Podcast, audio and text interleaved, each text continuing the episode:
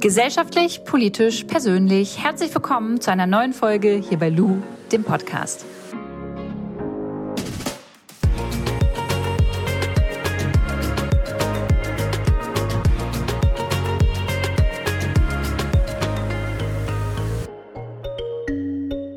Leute, die heutige Podcast-Folge wird unterstützt von Gitti.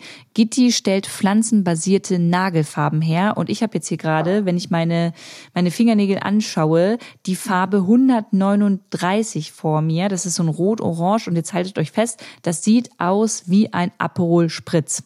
Den halte ich nicht in meinen Händen, sondern den habe ich auf meinen Fingernägeln und das sieht wirklich sommerlich aus. Es gibt bei Gitti aber nicht nur eine Farbe zu kaufen, sondern wirklich ganz, ganz viele Farben. Und wenn ihr Bock habt, könnt ihr euch ein Set zusammenstellen mit euren liebsten Farben. Es gibt nämlich unter anderem das Set Plant Trio gerade zu kaufen plus Remover. Das heißt, ihr kauft drei Nagelfarben nach Wahl, die übrigens gegenüber von Einzelfarben sowieso schon einen Preisvorteil dann enthalten. Und ihr bekommt dazu noch einen natürlichen Remover, der nach, äh, ja, ich sag mal so, Lavendel äh, riecht und gleichzeitig noch die Nägel ja, mit so einer öligen Pflege pflegt. Und wenn ihr jetzt Bock habt auf so ein Set, dann könnt ihr den Code LU25 benutzen und bekommt 25% auf alle Sets. Ihr bekommt den Link von Gitti und den Code nochmal in die Show Notes reingehauen und jetzt starten wir in die Podcast-Folge. Er ist Entertainer, er ist Moderator, er ist Model, Schauspieler, Kolumnist und ich bin mir sicher, dass ihr ihn irgendwo irgendwie schon mal im Fernsehen gesehen oder gehört habt. Die Rede ist von Riccardo Simonetti. Er ist gleichzeitig auch momentan Sonderbotschafter für das Europäische Parlament zum Thema LGBTQ-Community. Denn ihm ist es ganz wichtig, mit Stereotypen aufzuräumen und allen Menschen da draußen zu sagen, dass man sein kann, wie man möchte und sich dafür auf gar keinen Fall verstecken muss. Ich freue mich, dass ich jetzt eine Stunde lang mit Ricardo über ganz, ganz unterschiedliche Themen sprechen kann. Eigentlich wollten wir uns in Berlin treffen. Warum das nicht geklappt hat, das hört ihr jetzt. Viel Spaß mit der Folge. Ricardo, wie geht's dir? Mir geht's super, auch wenn das Wetter in Berlin gerade zu wünschen übrig lässt und ich das Gefühl habe, es ist immer noch Herbst oder Winter, geht es mir sehr, sehr gut. Wie geht's dir? Ja, ich bin leider nicht in Berlin. Eigentlich wollten wir spazieren gehen, um diese Podcast-Folge aufzunehmen. Ich bin äh, in Braunschweig und äh, darf hier auch ganz kurz verkünden, ich bin hier, weil ich geimpft worden bin. Und deswegen haben wir beide uns auch nicht gesehen, weil das so ein spontanes Ding war. Hier war noch was frei und dann bin ich in die Heimat gedüst und äh, habe mir hier meine erste Spritze abgeholt tatsächlich. Und schon irgendwelche Nebenwirkungen, Nebenwirkungen oder alles gut? Nee, bei mir ist alles easy. Das kann ja ein bisschen später kommen. Äh, ich wurde mit äh, BioNTech äh, geimpft und keine Ahnung, es reagiert ja auch jeder Körper irgendwie anders darauf. Deswegen will ich da jetzt auch gar nicht groß. Ein bisschen Kopfschmerzen hatte ich vorhin, aber das habe ich auch mal so. Also von daher passt das voll. Ich habe genickt für alle Menschen, die gerade ja. zuhören, weil ich hier zunicke und mir dann denke, das sieht niemand. Deswegen äh, ich habe genickt. Ist richtig. Ricardo, ich habe dich schon ein bisschen vorgestellt, aber ich kann mir vorstellen, dass es ZuhörerInnen gibt, die dich vielleicht noch nicht kennen und unbedingt auf dich aufmerksam werden sollten. Vielleicht kannst du mal so einen Rundum-Abschlag, nennt man das so, geben, wer du eigentlich bist und was du so machst. Mhm, Mache ich gerne. Also ich bin Riccardo Simonetti, ich bin Entertainer, Autor und LGBTQ-Sonderbotschafter vom Europäischen Parlament. Ähm, ich bin, ich wohne gerade in Berlin, bin aber Italiener und in Bayern aufgewachsen und war immer ein Mensch, der mit seiner Persönlichkeit eher angeeckt ist. Ich war ein Junge, der ein Fable für feminine oder vermeintlich feminine Dinge hatte.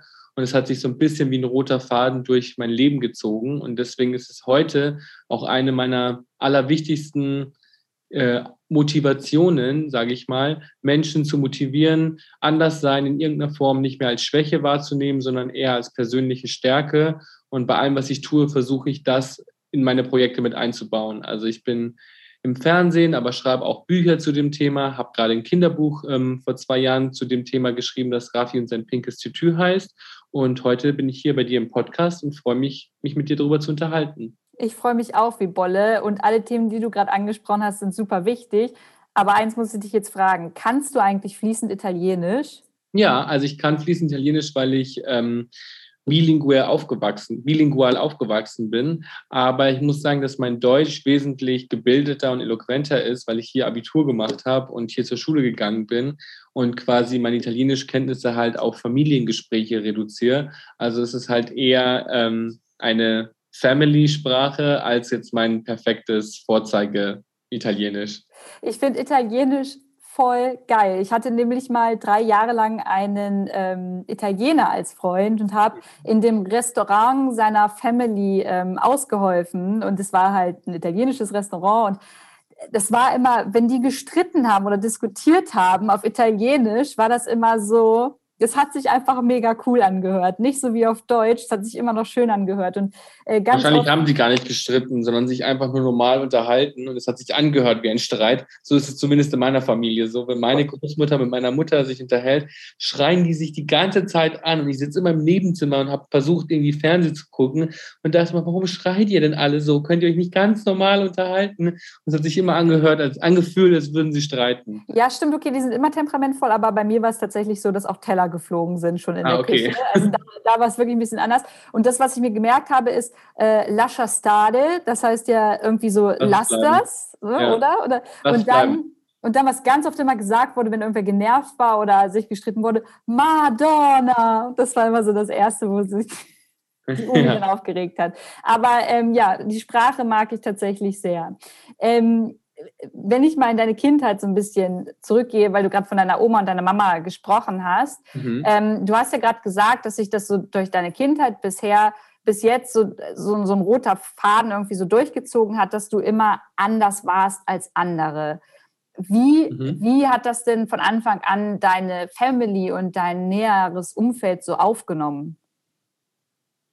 Also ich glaube, was mir immer wichtig ist, ist Menschen zu vermitteln, dass dass mein Schwulsein hat mich nicht anders gemacht, sondern der Rest meiner Persönlichkeit hat mich anders gemacht. Und ich war halt ein Junge, der unglaublich viel geredet hat, einen super krass performativen Drang hatte. Ich wollte immer was aufführen und ich stand auf der Bühne, seitdem ich vier Jahre alt bin und hatte immer dieses Bedürfnis, Menschen zu unterhalten und habe die ganze Zeit geredet.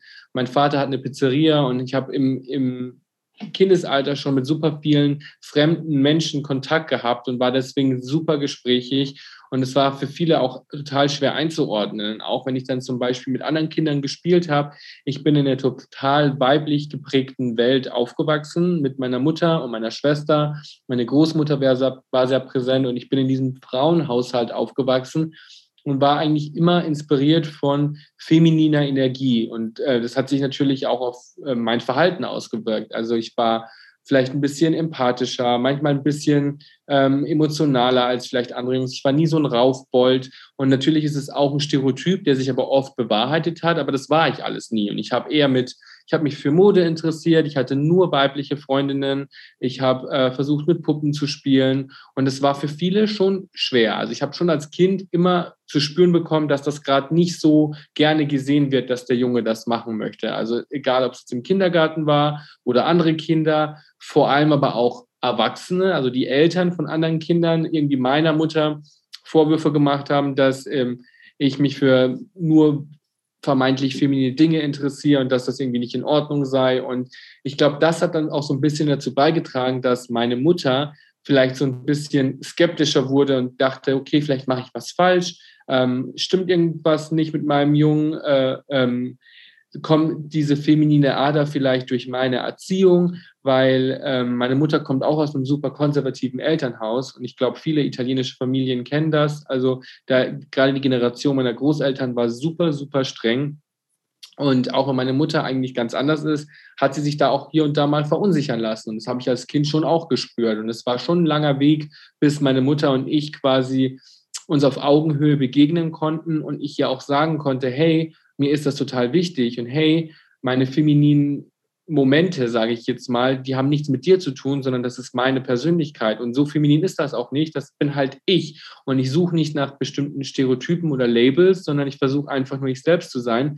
Aber um dieses Knowledge zu haben, muss man ja auch erstmal in einem bestimmten Alter sein. Und deswegen kam dann quasi dieses reflektierende Gespräch auch erst in der Pubertät. Kannst du dich daran noch erinnern, an diese Situation, als du mit deiner Mom, also gab es so dieses eine Gespräch, in der du das, was du jetzt gerade alles erzählt hast, so völlig selbstverständlich schon ihr sagen konntest und wo du danach dachtest, hey, das war mega erleichternd für mich und bestimmt auch für deine Mom? Nee, ich glaube, ein Gespräch gab es nicht. Das waren eher so kleine Schritte, die man sich erarbeitet. Also so als Kind war es mir das größte Anliegen, mit Barbie-Puppen spielen zu dürfen. Und ich wollte, habe immer versucht, einen Weg zu finden, mit Barbie-Puppen zu spielen. Also auch zum Beispiel, ich habe gemerkt, wenn ich das wollte, haben mich andere Kinder ausgelacht und vor allem andere Jungs ausgelacht. Und wenn ich ähm, ich habe dann ein Spiel erfunden. Ich habe die Geschichte auch in meinem Buch erzählt. Also für die Menschen, die es schon gehört haben, verzeiht mir, dass ich mich wiederhole. Aber ich habe ein Spiel erfunden, bei dem jedes Kind sein Lieblingsspielzeug zum Einsatz bringen musste. Und die Person, die verloren hat, musste dann mit dem ungeliebten Spielzeug spielen, in dem Fall eine Barbie. Und ich habe dann absichtlich jede Runde verloren, damit ich einfach mit dieser Barbie spielen durfte. Und plötzlich war es auch für okay für alle, weil ich habe, ich spiele nur mit der Barbie, weil ich die Rolle des Verlierers eingenommen habe. Und das war lange Zeit in Ordnung, aber wenn man ein bisschen älter wird, dann möchte man keine Spielchen mehr erfinden, um man selbst zu sein. Und das merkt man schon auch als Kind. Und das, dann habe ich halt quasi bei meiner Mutter diesen Moment gehabt, dass ich mir eingefordert habe, ich möchte jetzt mit Barbie-Puppen spielen. Und mir ist das wichtig, das ist nicht nur ein Spielzeug für mich, ich brauche das, das ist mein Bedürfnis und das habe ich mir als Kind eingefordert. Und dann war aber auch erstmal gut. Und dann kommt man halt in die nächste Phase. Dann war ich in der Pubertät und dann fängt es an mit Klamotten, dass man experimentierfreudiger ist oder Make-up tragen möchte. Und dann geht es um die nächste Schlacht, die gewonnen werden muss oder nicht. Also das ist kein Moment, wo man sagt so, hey Mama, das bin ich. Ich weiß total, wer ich bin, was ich sein möchte, was für einen Plan ich habe, weil man lernt sich ja auch gerade selbst kennen und überall fliegen einem Labels um die Ohren. Die Menschen werfen mit Beleidigungen um sich die einen sagen dir, du bist schwul, die anderen sagen dir, du hättest lieber ein Mädchen werden sollen. Das sind alles unglaublich verwirrende Dinge, die auf einen kleinen queeren Menschen einstrudeln, wenn man noch in der Findungsphase ist. Und deswegen gibt es nicht dieses eine Gespräch, das alles verändert. Das ist irgendwie eine utopische Vorstellung. Es gibt einfach ganz viele kleine Momente, in denen man sich behaupten muss und in denen man quasi entscheidet, wie die Beziehung zu der Person weitergeht. Erlebt man die Beziehung als die Person, die man wirklich sein möchte, oder erlebt man die Beziehung als die Person, die die andere Person gerne hätte? Und kannst du dich noch, ich wollte dich gerade eigentlich fragen, was total auch, glaube ich, irgendwo gefährlich ist. Eigentlich wollte ich dir gerade die, die Frage stellen, kannst du dich noch daran erinnern, als du gemerkt hast, dass du vielleicht anders liebst als andere. So. Aber jetzt denke ich so, das ist eigentlich auch schon voll die verkehrte Frage, denn es ist nicht, es ist egal, wen man liebt. Also es ist ja gar nicht was anderes. Also eigentlich wollte ich darauf hinaus, ob du also, irgendeinen Zeitpunkt gemerkt hast, dass du schwul bist. Aber wie ist die richtige Fragestellung, so dass man damit nicht gleich wieder jemanden in eine Schublade eigentlich reinhaut? Ich finde nicht, dass das eine Schublade ist, wenn du mich fragst, wann ich gemerkt habe, dass ich schwul bin. Ich, vielleicht sind andere Menschen da anders äh, äh, eingestellt, aber ich liebe mein Schwulsein. Das ist ein großer Teil meiner Identität und deswegen spreche ich auch gerne darüber. Ähm, das ist nur ein bisschen kompliziert, weil du bist du, ich wurde schon immer für schwul gehalten, bevor ich überhaupt wusste, was dieses Wort bedeutet. Und ich kannte das nur in einem komplett negativen Kontext. Es wurde immer nur als Beleidigung verwendet. Und das ist auch immer noch Beleidigung Nummer eins auf dem Schulhof, ist immer noch schwule Sau. Und es war mir zum Beispiel auch wichtig, als ich mein Kinderbuch geschrieben habe, dass dieser Begriff kindgerecht erklärt wird, weil ich glaube, dass Kinder dieses Wort oft benutzen, um, ähm, weil sie nicht wissen, was es bedeutet. Und ich, ich bin so aufgewachsen. Ich wusste nicht, was es bedeutet, aber ich habe es bestimmt hundertmal am Tag gehört. Und deswegen hatte ich mit dem Wort schwul erstmal viele Probleme und konnte mich damit überhaupt nicht identifizieren. Und ich habe auch erstmal alles abgelehnt, was, ähm, was damit zu tun hat. Also ich habe wenn ich mir hätte ehrlich eingestehen sollen, was mich sexuell vielleicht eher reizt, gerade auch als Kind oder Jugendlicher, dann hätte ich wahrscheinlich schon relativ früh gemerkt, oh, ich stehe wahrscheinlich auf Männer. Aber dadurch, dass dieses Wort so stigmatisiert war, habe ich das ganze Thema Sexualität und Liebe erstmal abgelehnt und habe mich einfach auf andere Dinge konzentriert und ähm, habe das dann wirklich, habe dann das dann wirklich erst zugelassen, als ich quasi ähm, in einer Welt gelebt habe, die mich nicht mehr als erste Frage gefragt hat, hey, bist du eigentlich schwul? Und erst als ich quasi ein Umfeld hatte, das mich als die Person gesehen hat, die ich bin und ähm, nicht nach einer Schublade gesucht hat, in die ich gesteckt werden soll, habe ich mich dem ganzen Thema öffnen können und habe gemerkt, so, oh wow, also ich glaube, ich bin wirklich schwul und ich finde es großartig. Aber um an diesen Punkt zu kommen, habe ich erstmal ein Umfeld gebraucht, das dieses Wort komplett wert, nicht wertend verwendet. Also ist das ja, das ist voll wichtig, was du sagst, weil das ist ja genauso wichtig, dass wir darüber nachdenken, wenn wir zum Beispiel Menschen kennenlernen, nicht sofort als erste Frage oder auch als zweite Frage fremde Menschen nach ihrer Sexualität zu fragen, genauso wie nach der Herkunft. Das sind ja alles Dinge, die ja unbewusst auch oft ähm, Menschen in Schubladen stecken. Also sollten wir generell darüber nachdenken, vielleicht, wie wir Menschen vielleicht in ein Gespräch einladen, oder?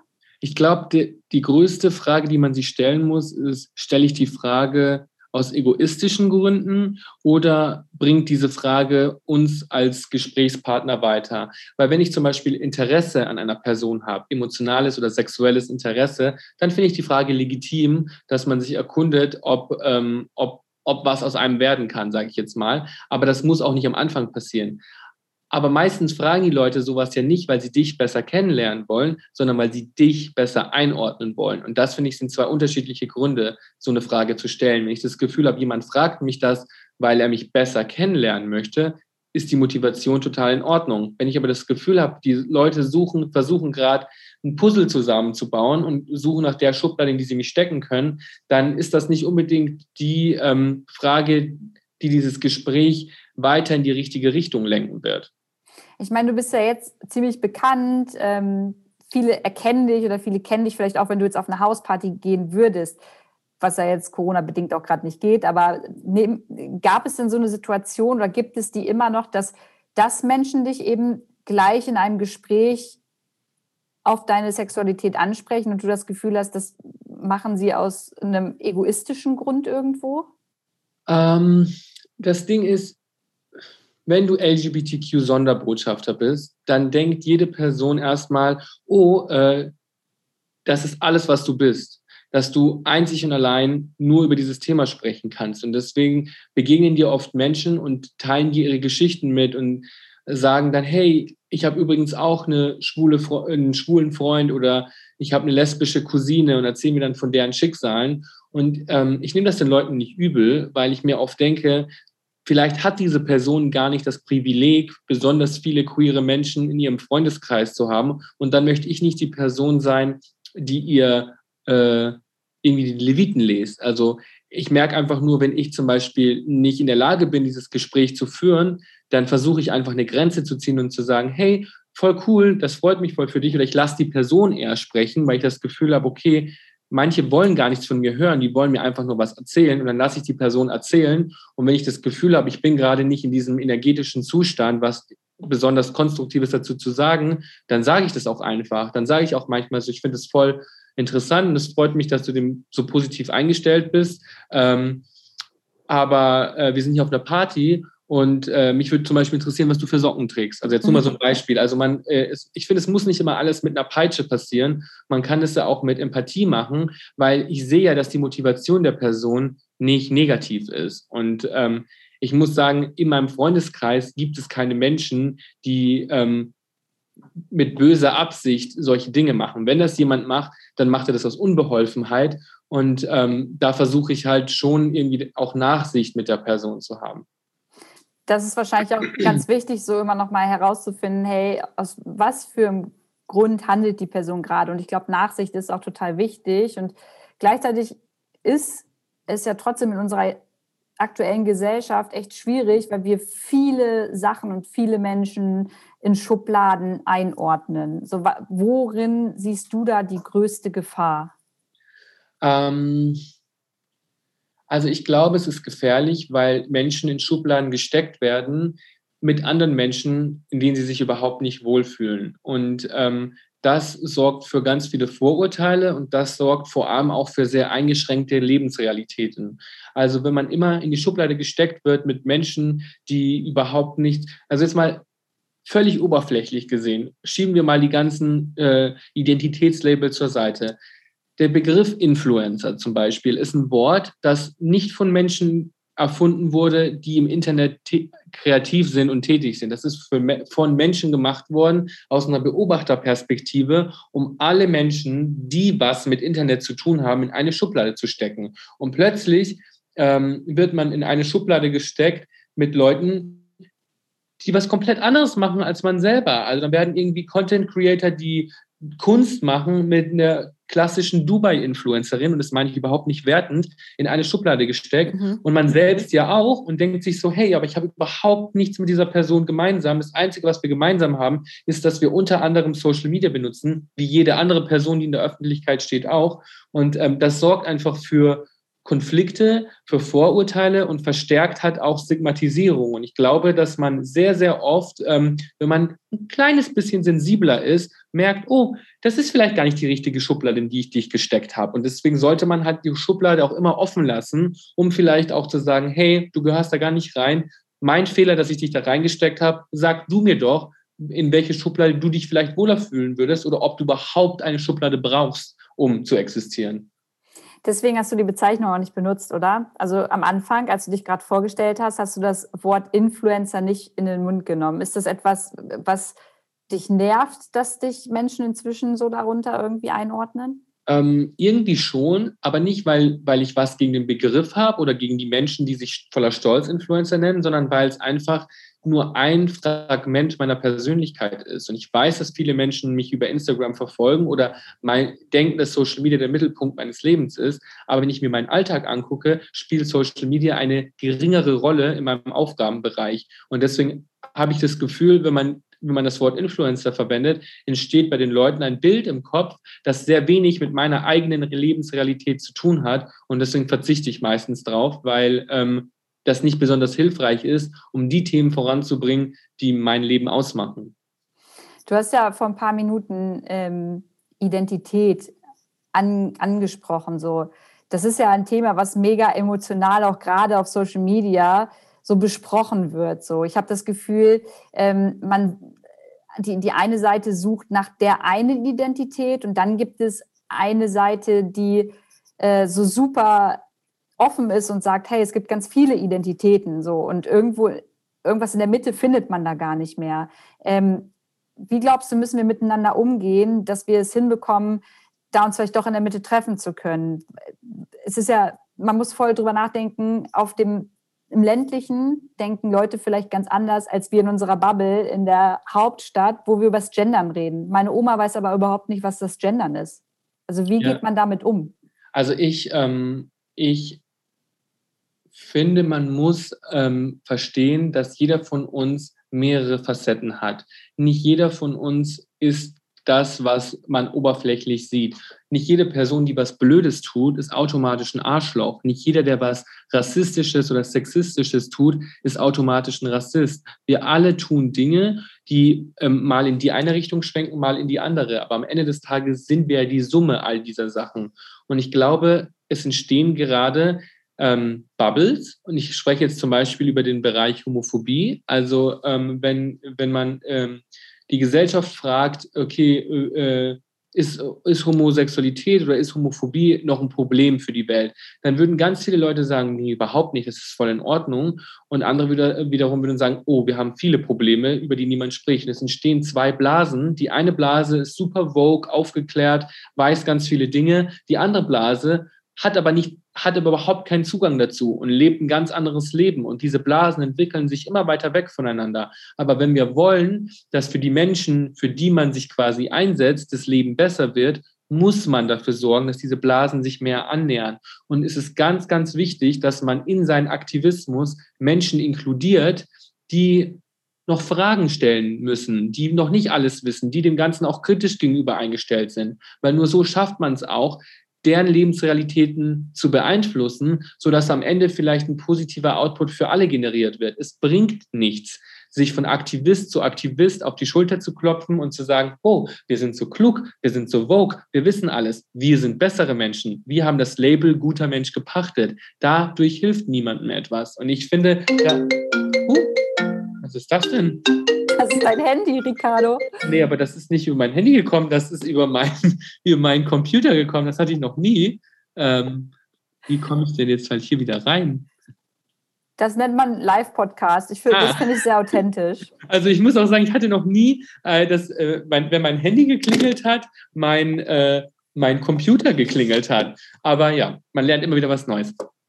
Ähm, was ich damit sagen wollte, ist, dass ich das deshalb auch manchmal so gefährlich finde, wenn man quasi in seiner Instagram-Bubble ist und dann quasi sich nur von Beiträgen berieseln lässt, die von besonders woken, aufgeklärten Menschen sind, weil dadurch ein Bild entsteht und eine Sprache entsteht, die für andere Menschen nicht zugänglich ist. Und gerade wenn man versucht, ein Thema voranzubringen und Dinge in der Gesellschaft zu verändern, ist es wichtig, dass man lernt, auch mit Menschen zu kommunizieren, die ähm, denen irgendwie noch der Zugang fehlt ich würde dir gerne mal ein Beispiel geben. Ich bin ja irgendwie sehr in dieser feministischen Bubble unterwegs und ähm, kriege immer wieder die Kritik, dass ich mich zum Beispiel, es geht beim Feminismus nicht nur um ähm, Mann und Frau, aber unter anderem geht es halt auch darum und ähm, ich bin immer wieder super offen dafür, mit Männern auch zu sprechen, die ähm, Feminismus kritisieren, die vielleicht auch echt kritische Aussagen von sich geben, weil ich es wichtig finde,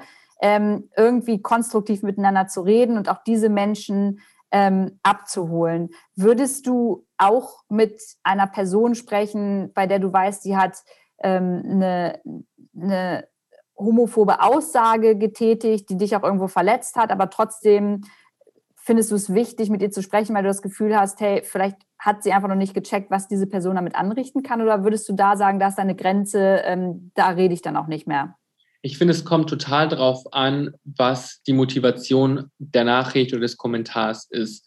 Weil ich sehe es schon auch als meine Aufgabe an, manchen Menschen persönlich was zu erzählen und beizubringen, wenn ich aber sehe, dass der Wille da ist. Also wenn jemand gerade zum Beispiel in der LGBTQ-Community ist Homophobie auch ein Riesenthema. Also internalisierte Homophobie ähm, ist super gefährlich. Und das passiert zum Beispiel unter meinen Bildern auch total oft. Wenn mir jetzt jemand unter meinem Bild schreibt, äh, stirb du elende Schwuchtel, du versuchst alle unsere Kinder schwul zu machen, dann ähm, weiß ich, dass egal, was ich jetzt darunter schreibe, die Person kein Interesse auf einen Dialog hat, sondern die Person möchte einfach Dampf ablassen, mich beleidigen und degradieren. Und da komme ich jetzt auch nicht weit, wenn ich mit einem empathischen Gespräch um die Ecke komme. Wenn ich aber sehe, dass zum Beispiel ein schwuler Mann unter mein Bild schreibt, hey, ähm, ich finde es schade, dass äh, äh, ähm, immer nur, ähm, dass du die Art von Schwuler bist, die dieses politische Amt übernommen hat und kein äh, normaler schwuler Mann, der irgendwie heteronormativer auftritt. Dann sehe ich zum Beispiel, dass die Person vielleicht noch nie was von internalisierter Homophobie gehört hat.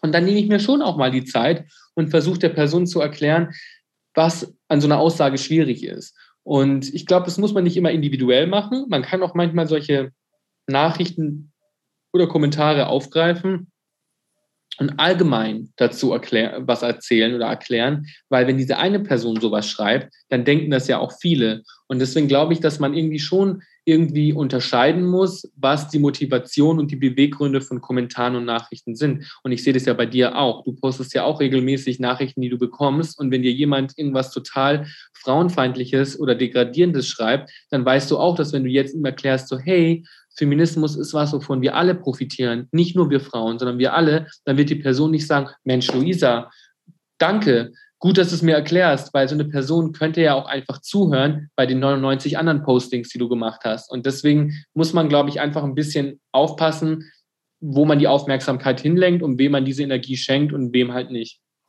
Hast du voll recht. Und gleichzeitig würde ich gerne nochmal von dir erklärt bekommen, was, weil ich finde es voll spannend, was genau schwierig daran ist. Ähm, also ich sehe, dass da was schwierig dran ist, aber vielleicht kannst du es nochmal erklären, wenn jemand sagt, du bist anders schwul als mhm. ein anderer schwuler Mann? Also was, was ist daran genau ähm, problematisch? Also es geht einfach darum, dass man, ähm, dass man ja in einer Welt lebt, die einem ein bestimmtes Ideal vorlebt. Und auch als schwuler Mann lebt man ja in dieser Welt. Und du kriegst dein Leben lang vorgelebt, was das Idealbild eines Mannes ist. Und viele Leute denken immer, wir haben heutzutage keine Homophobie mehr, weil der schwule Mann in der Mitte der Gesellschaft angekommen ist und akzeptiert wird aber nur solange er sich dem heteronormativen Ideal unterwirft. Ja, ein Mann kann schwul sein, das ist überhaupt kein Problem für seine Kollegen, für seine Freunde, für Mitschüler, wenn der Mann in den meisten Fällen dem klassischen Bild eines Mannes entspricht und nicht weiter auffällt. Sobald du aber dein Schwulsein benutzt, um was Politisches zu sagen oder in irgendeiner Form nicht diesem Idealbild entsprichst, haben trotzdem Leute ganz, ganz schnell wieder ein Problem mit dir. Und viele Leute sagen ja, ich habe ja nichts gegen Schwule, aber muss man denn Make-up tragen? Muss man als Mann ein Kleid tragen? Muss man als Mann sich öffentlich mit einem anderen Mann küssen?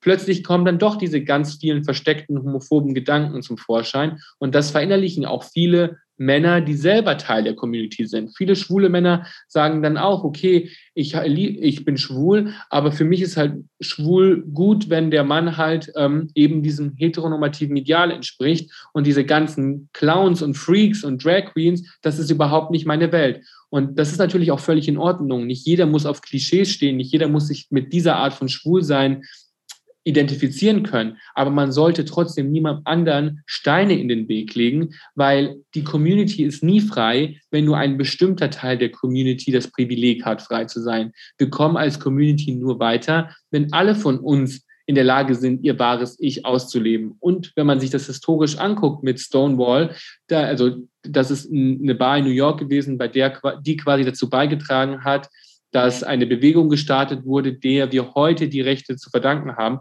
Und die Menschen, die da auf die Straße gegangen sind, das waren bunte Vögel, das waren schwarze Transfrauen, das waren Drag Queens, das waren die Schwulen, die sichtbar schwul waren und nicht nur die Menschen, die versucht haben, sich anzupassen und gehofft haben, dass sie dadurch irgendwie äh, weiterkommen im Leben. Als du gerade erzählt hast, ist mir noch was so ein bisschen in den Sinn gekommen, weil ich glaube ich auch noch so voll so ein bisschen problematisches oder problematische Gedanken in mir habe, die ich ablegen muss. Es ist nämlich zum Beispiel so, dass ich eine Zeit lang ähm, irgendwie Männer, also ähm, Heteromänner, die bei denen ich das aber nicht wusste, dass sie hetero sind und die vielleicht so ein bisschen weicher waren oder sich einfach so ein bisschen femininer gegeben haben, dass ich die sofort in diese äh, Schublade ähm, eines homosexuellen Mannes halt eingeordnet habe ähm, was ja auch super schwierig ist, weil ein Mann natürlich auch eine feminine Art haben darf, ohne dass er gleich schwul sein muss. Also weißt du, was ich meine? Generell, wir reden gerade die ganze Zeit über diese Schubladen und das ist einfach so verkehrt, weil wir, glaube ich, voll dahin kommen müssen, dass wir, dass wir diese Stereotype, dass wir die einfach wegbekommen, weil das super nervig ist und ich kann mich selbst nicht komplett davon befreien. Ich merke das manchmal immer wieder in meinem Kopf, dass das voll die Challenge ist, dass ich darauf hinarbeiten muss, mir sagen muss, ey Lu, das ist jetzt voll der Vorteil, den du hast. Es geht halt einfach gar nicht. Ja, und ich meine, man muss auch irgendwie so ein bisschen selbst mit Gefühl für sich haben. Also du kannst ja nicht von heute auf morgen deine ganzen verinnerlichten Denkstrukturen über den Haufen werfen. Und wenn äh, man muss auch nicht auf alles stehen. Ja? Also wenn du zum Beispiel, was weiß ich, in ähm, irgendwas an einem Mann nicht attraktiv findest, dann ist das auch in Ordnung, dass du es nicht attraktiv findest. Es muss nicht jeder auf alles stehen, nicht jeder muss alles toll finden die Frage, die man sich halt stellen muss, ist, ähm, gebe ich der Person überhaupt eine Chance? Also gebe ich der Person eine Chance, dass ich sie überhaupt kennenlerne? Oder ist es überhaupt meine Aufgabe, die Person in eine Schublade zu stecken? Oder ist es vielleicht einfach auch nur gerade eine random Begegnung, und deswegen ist es auch nicht meine Aufgabe, das Leben der Person noch schwerer zu machen, indem ich sie mit meinen Vorurteilen konfrontiere. Man kann ja auch manchmal, und ich glaube, das würde uns allen im Internet auch gut tun, einfach auch mal was für sich behalten und sagen, hey, okay, ich habe vielleicht einen komischen Eindruck von der Person, aber ich lasse mich gerne mal äh, auch äh, davon überzeugen, dass ich komplett falsch liege. Man muss nicht immer jedem direkt sagen, hey, übrigens, nur dass du es weißt, bevor wir uns kennenlernen, ich finde dich ein bisschen komisch. Und ich glaube, das ist auch was sehr Deutsches. Also ich weiß nicht, ob du solche Kommentare auch bekommst, aber ich liebe diese Art von Nachricht, weil die kommen immer nur aus Deutschland von Menschen, die sagen, also ich muss ja sagen, als ich dich das erste Mal gesehen habe im Fernsehen, dachte ich, du bist echt ein schriller Vogel. Ziemlich komisch, ist auch überhaupt nicht meine, ähm, meine Art, Männer gut zu finden, die Make-up tragen. Aber jetzt, wo ich dir zugehört habe, ähm, finde ich echt cool, was du gesagt hast. Und dann denkst du dir so, hey, das ist voll nett gemeint. Ich weiß auch, dass es ein lieber Kommentar ist, aber der löst in mir kein schönes Gefühl aus. Also der, der löst in mir kein schönes Gefühl aus, weil ich empfinde das eher als belastend. Das hemmt mich eher, wenn ich weiß, okay, das denkst du also, das denken die Menschen, also wenn sie mich mit Make-up sehen, dass sie, dass sie mich erstmal doof finden und ich muss dann quasi abliefern und zwei Stunden lang kluge Dinge sagen, bis ich überhaupt die Chance bekomme, von einer Person ernst genommen zu werden. Und dann denke ich mir auch manchmal, der Kommentar hätte auch wunderbar funktioniert, wenn sie den ersten Teil weggelassen hätte und gesagt hätte, hey, hab dich gerade im Fernsehen gesehen, fand ich mega. Ich muss gar nicht wissen, dass du mich vorher fünf Wochen lang doof fandst. Und ich glaube, das muss man auch manchmal verstehen. Ich muss nicht immer einer anderen Person direkt meine komplette Wertung mitteilen. Voll, ja, es ist so voll schön gesagt. Und vor allem ist es ja so, und das erwähnen wir ja, glaube ich, alle immer wieder, wenn diese Person wirklich vor dir gestanden hätte, ja, nach dieser Show oder nach der TV-Sendung, äh, dann hätte sie dir ja höchstwahrscheinlich auch nicht gesagt, hey, damals fand ich dich echt komisch oder kacke und jetzt finde ich dich cool, sondern dann hätte man dir wahrscheinlich eine Ghetto-Faust gegeben und gesagt, ey, coole Socke, war richtig, war richtig schön. Aber im Internet nimmt man sich halt so krass viel raus. Und da würde mich mal interessieren, Ricardo, wie machst du das bei dir mit deinen Instagram-Nachrichten? Beantwortest du die alle und liest du die oder ist das so ein bisschen Selbstschutz, dass du auch sagst, hey, ich schaffe das nicht mehr, weil da kommt auch viel Scheiß irgendwie zusammen? Also als schwuler Mann, der sichtbar queer ist, sieht eine Inbox auf Instagram oft ziemlich schlimm aus. Also da sind schon viele Nachrichten drin, wo ich an manchen Tagen einfach nicht das Selbstbewusstsein habe, mich damit auseinanderzusetzen. Und es gibt Tage, an denen fällt mir das leichter, dann gehe ich auch gerne rein, beantworte Fragen. Manchmal sehe ich auch, dass hundertmal dieselbe Frage gestellt wurde und dann kann man das ja auch öffentlich beantworten und muss nicht jede einzelne Person zurück, zurückschreiben.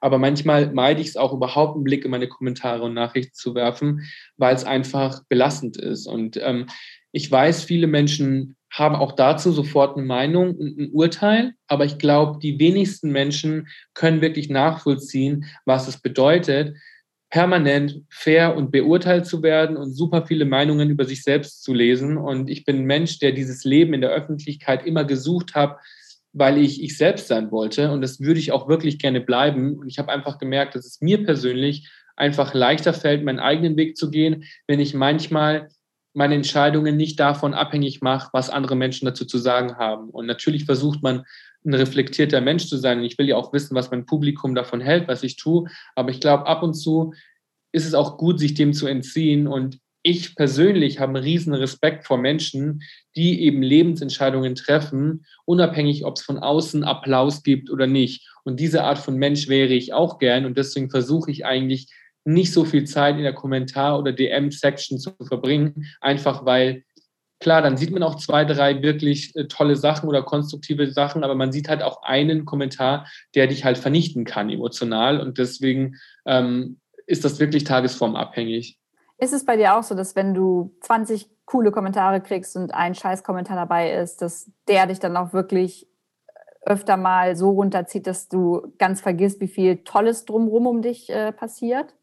Ja, schon. Und ich hasse das. Also ich will auch den Leuten, die für mich jubeln, mehr Aufmerksamkeit schenken, als die Leute, die versuchen, dich runterzumachen, weil das ist man denen auch schuldig.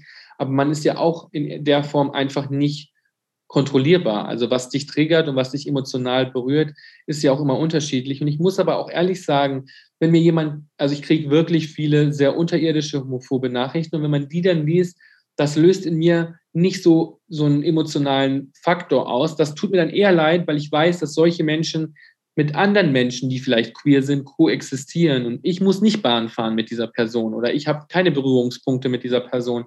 Aber Jungs, die vielleicht 16 sind und neben der Person in der Schule sitzen müssen, die halt schon. Und dafür tut mir das dann eher leid, muss ich sagen.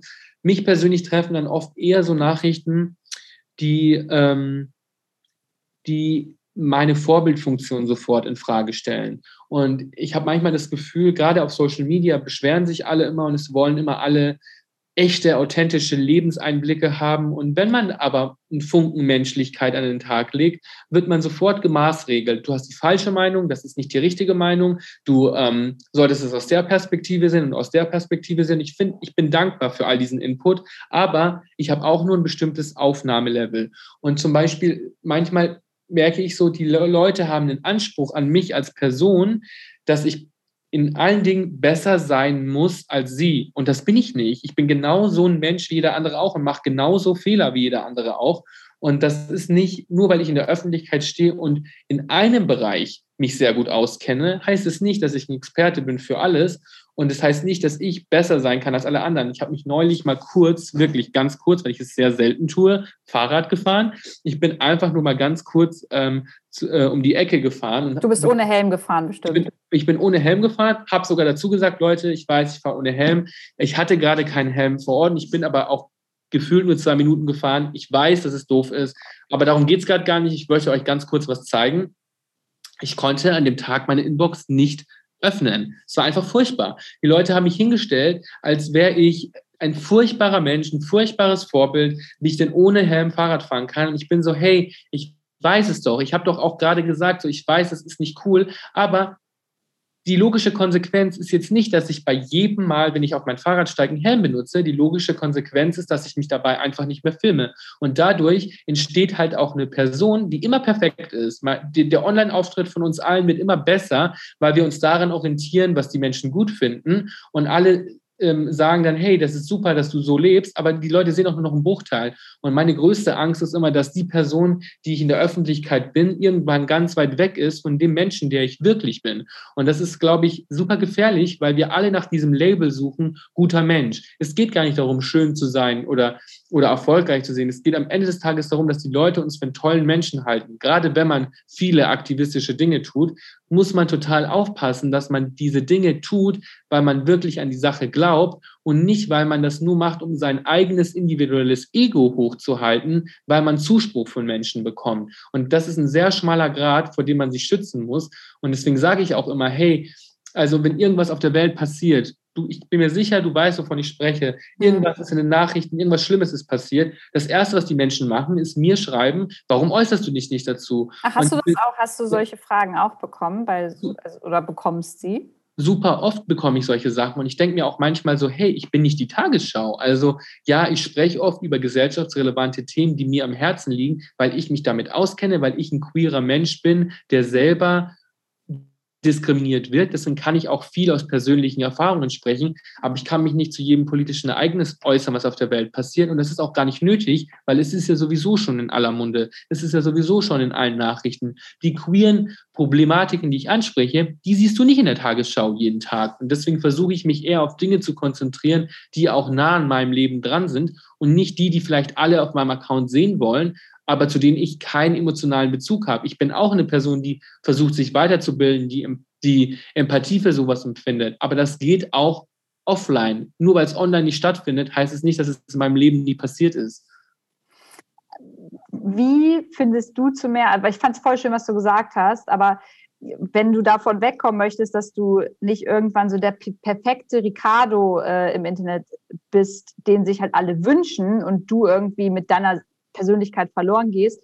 Wie, wie kommst du dahin, dass dir das entweder mehr egal ist oder du mehr Gelassenheit bekommst? Weil das ist so mein großes Problem. Wie komme ich dahin, Lu zu bleiben, ohne dass alle an mir rumkneten und vielleicht noch irgendwo ein Stück Knete draufpacken oder eine Farbe ändern? Weißt du, es ist halt so, du hast das Gefühl, du wirst von fremden Menschen ähm, so zusammengebaut, wie sie es gerne hätten. Ähm, also ich glaube, eine Lektion, die ich mir selber auch immer wieder vorhalten muss, weil ich sie gerne mal vergesse, ist, dass man versteht, es geht am Ende des Tages nie um dich. Es geht immer um die Leute und es geht immer um die Leute, was ihr, also was ihre Gefühle sind und die projizieren sie auf dich. Es geht nie darum, dass du als Mensch falsch bist oder was falsch gemacht hast. Es geht einfach ganz oft darum, dass die Leute gerne in einer anderen Welt leben würden. Und es ist natürlich leichter, Lou zu kritisieren und Lou zu sagen, du hast deine Vorbildfunktion nicht erfüllt, als zu begreifen, oh, die Gesellschaft funktioniert aber nicht nur auf dem Rücken einer einzelnen Person, sondern ich bin auch ein Teil der Gesellschaft. Und ganz viele Leute das ist so ein gutes Beispiel für kritische Nachrichten. Ganz viele Leute schreiben sich auf die Flagge, eine gute Tat getan zu haben, indem sie jemand anderes online maßgeregelt haben und verstehen aber nicht, dass sie damit für die Sache nichts erreicht haben. Also ich kann auch nicht jemanden, der was Homophobes im Internet schreibt, kann ich auch nicht drunter gehen und sagen, hey, du verficktes Arschloch, du bist furchtbar und ich hoffe, du stirbst ähm, äh, weil du homophob bist. Wenn ich sowas mache, dann, kann, dann brauche ich nicht glauben, dass ich für die Sache, für die ich advocate, dass ich was Gutes rausgeschlagen habe. Das ist keine gute Tat. Und wenn du Leuten sagst, wenn du jemanden, der einen Burger isst, drunter schreibst, ich finde es scheiße, du bist ein Tiermörder, weil ich bin vegan, dann brauchst du nicht glauben, dass du eine gute Tat gemacht hast, sondern du hast einfach einer anderen Person ein scheiß Gefühl vermittelt und damit bist du nicht besser als alle anderen Menschen auch. Und ich glaube, man muss manchmal verstehen, es gibt, es gibt viele Dinge, die was mit einem persönlich zu tun haben und es gibt viele Dinge, die damit nichts zu tun haben. Und was, was ich immer wieder tue, ist mich auch zwingen, Content zu posten, von dem ich weiß, der kommt nicht gut an, aber das bin ich, weißt du so? Und Hast du mal ein Beispiel? Zum Beispiel ist ein Beispiel für mich als schwuler Mann ist das Thema HIV und AIDS total in meinem Leben verankert, weil einfach die Generationen vor mir so sehr darunter gelitten haben und ich bin dieser Generation schuldig, auch dieses Erbe weiterzutragen und Menschen weiter daran zu erinnern. Und wenn ich sowas poste zum Beispiel, das ist mir wichtig, das interessiert aber wenig junge Leute. Und es gibt sehr wenig Applaus für sowas. Und das mache ich seit Jahren. Ich spreche seit Jahren über dieses Thema, auch wenn ich weiß, dass die Zuschauerinnengruppe sehr klein ist. Und ich mache das, weil es mir wichtig ist. Ich könnte mir auch das populistische Aktivistenthema raussuchen, das gerade in aller Munde ist. Und wenn die katholische Kirche mal wieder irgendeinen Skandal hat, könnte ich da auch drauf aufspringen, weil ich weiß, da wird super viel Feedback geben. Gibt's, mache ich aber nicht immer, sondern das mach, ich mache das halt auch, weil ich daran glaube und wirklich was verändern möchte. Aber genauso poste ich dann auch einfach mal eine Woche vielleicht einfach nur eine Story mit Haarselfies, weil mir meine Haare total wichtig sind und ich liebe, meine Haare gestylt zu bekommen. Und dann will ich auch das Recht haben, diese Person auch zu zeigen. Auch wenn das die Menschen dann nervt und mir die Leute dann schreiben, hey, äh, hast du schon mal an den Energieverbrauch gedacht, äh, den, äh, den dein Föhn auslöst? Musst du dir denn immer jeden Tag die Haare föhnen? Wo ich mir dann auch denke, so, hey, irgendwie schon, ja, weil ähm, wenn ich keine geföhnten Haare habe, fühle ich mich nicht wohl. Und wenn ich mich nicht wohl fühle, bin ich bestimmt kein Mensch, der die Welt positiv bereichern kann. Also nehme ich es in Kauf, meine Haare jeden zweiten oder dritten Tag zu föhnen. Und ich habe auch nicht das Gefühl, dass ich deswegen ein schlechter Mensch bin. Wenn du mich deswegen für einen schlechten Menschen hältst, bitte, dann bin ich es in deinen Augen. Das hat aber nicht unbedingt was mit meiner Lebensrealität zu tun. Manchmal muss man sich auch zwingen, etwas Belangloses zu posten, das niemanden interessiert,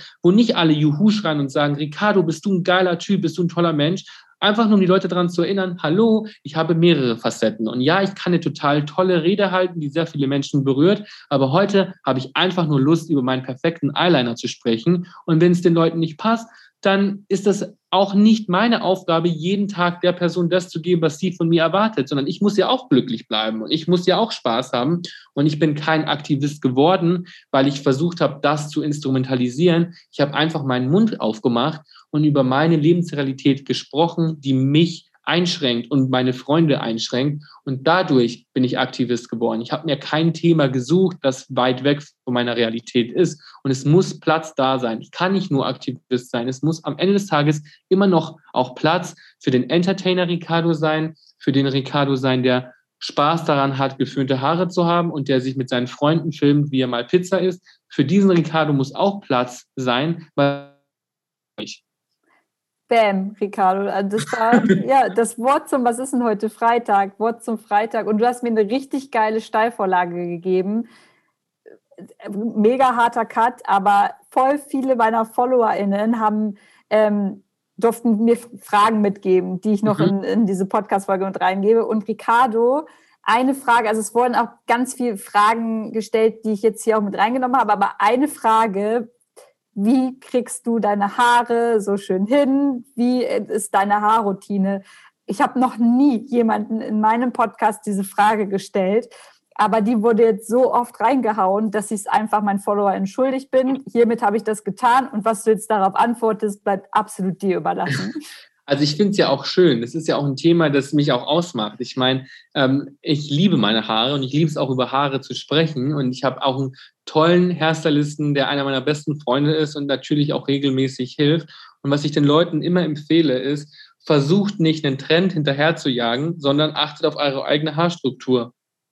Ich habe richtig krause Locken. Ich habe wirklich richtig krause Locken.